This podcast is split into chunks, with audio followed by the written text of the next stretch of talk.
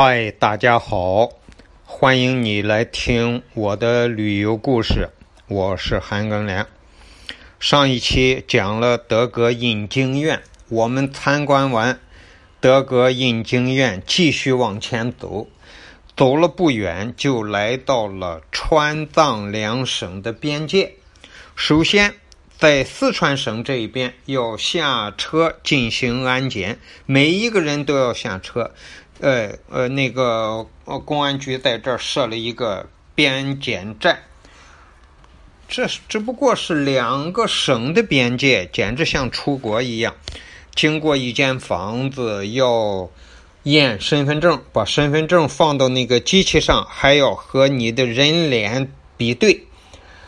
那个机器，你的人脸在机器上比对完了之后，和身份证一致。通过之后，再往前走就验证完了。验证完了呢，然后从那个房间另一个门口出去，大客车开过去，我们所有的人再上车。没走两步，又到了西藏这一边的边检站，还是这个样，要全体下车。那个民警啊，还要到车上去检查，要看。然后我们拿着身份证，还是每一个人经过这个房间里头，和刚才四川那边的机器一样，把身份证搁到机器上，人对着摄像头进行人脸和身份证的比对。比对通过之后呢？再从前面那个门出去，大客车开过去，我们再坐上，就这个样。过了一个省界，就好比出国过一个国界进行护照登记那么个过程差不多。关于这个身份证的检查，我们在这一趟旅游的时候，第一个。不是从雅安进入四川的甘孜藏族自治州吗？进那个甘孜藏族自治州的第一个县就是泸定县，我们在那儿先是进行了第一次的这个身份证检查，然后这一路又到了川藏的边境。进行这个检查，最后呢，我们晚上是住在江达县，而且我们从进入西藏境内呢，就是西藏的公安民警派了一个年轻的小民警，要跟着我们车全程押车。啊，那个小民警啊，是个二十多岁，刚刚公安大学毕业，啊，分到这边来的，不是分到，是他在网上搜到四呃呃西藏这一边招这个公安民警，他就是公安大学毕业嘛，他就到这儿来，呃，招呃招聘吧，应招吧。呃，然后选上了，选上了。他说他才到这儿工作才一年。这个小孩儿啊，他是云南那边的人。我说你探亲怎么办啊？很麻烦，他要到成都去坐飞机，飞到昆明，再飞再坐车到他的县，然后那个小孩也是农村的，再回家。哎呦，很麻烦，很麻烦的。呃，今天我要说说这一路啊。我们进入藏区之后呢，这一路的风景是非常的优美。还有一个什么特点呢？就是整个这个甘孜藏族自治州也属于藏区啊。呃，它就是每一个县不用说，肯定是有藏传佛教的寺院。它其实就每一个村。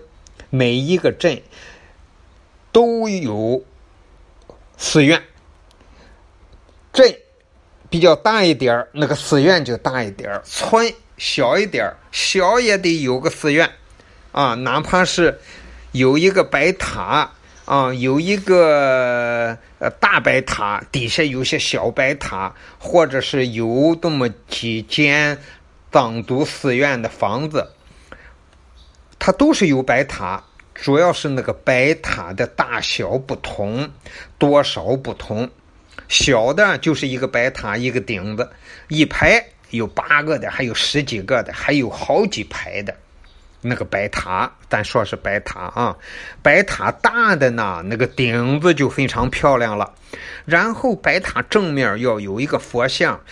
白塔的这个都是你看见北京的北海那个白塔了吧？没去过藏区的，很多人去过北京啊。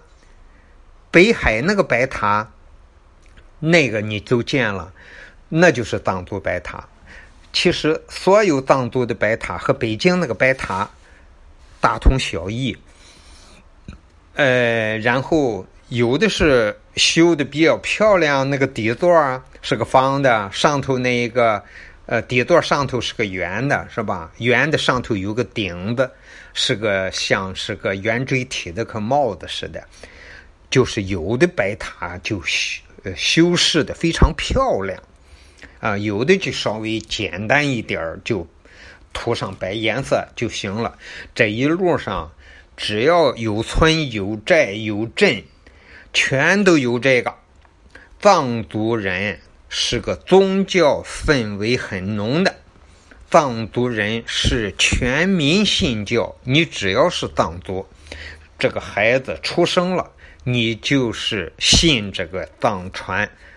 佛教也叫喇嘛教，这一路啊，我们见到太多了。呃，有时候呢，看着这个寺庙比较近，啊，就在路边也比较漂亮。我们因为是自驾嘛，就可以停车下来拍一拍，啊，那些白塔，那白塔挺漂亮的，或者拍一拍那个寺庙的。大门那些大门也都修的呃雕刻的，哎呀非常漂亮。这就是进藏的一路，这沿途的美景也是旅游路上的一道风景。这是自驾游的好处。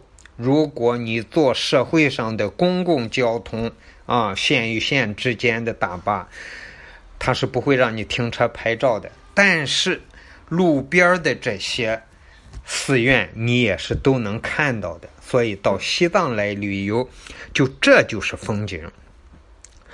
相比一下，如果我们在内地坐个大巴车、坐个火车，在内地走上一千公里，你看到的那些房子都是你熟悉的、很熟悉不过的一些场景，丝毫引不起你的兴趣来。但是在西藏就不同，你看到的哪怕是个藏族民居，也是和你以前的生活不一样的。那些民居当然也是和这个寺庙类似。啊，有的人穷点的，简单点啊，那个有钱人呢，就把他那个房子的房檐啊涂的那个藏族特色的那个呃绘画啊，那个颜色都搞得漂亮一些啊。这就是旅游路上的风景。今天把这一路的风景就说给大家听一听。如果你来西西藏旅游，或者哪怕到西藏外边的这些藏族自治州来旅游，都是藏区，你就会看到藏族的风情、藏族的风景。好，今天的一路美景跟你介绍到这儿，谢谢你的收听，咱们下期再见。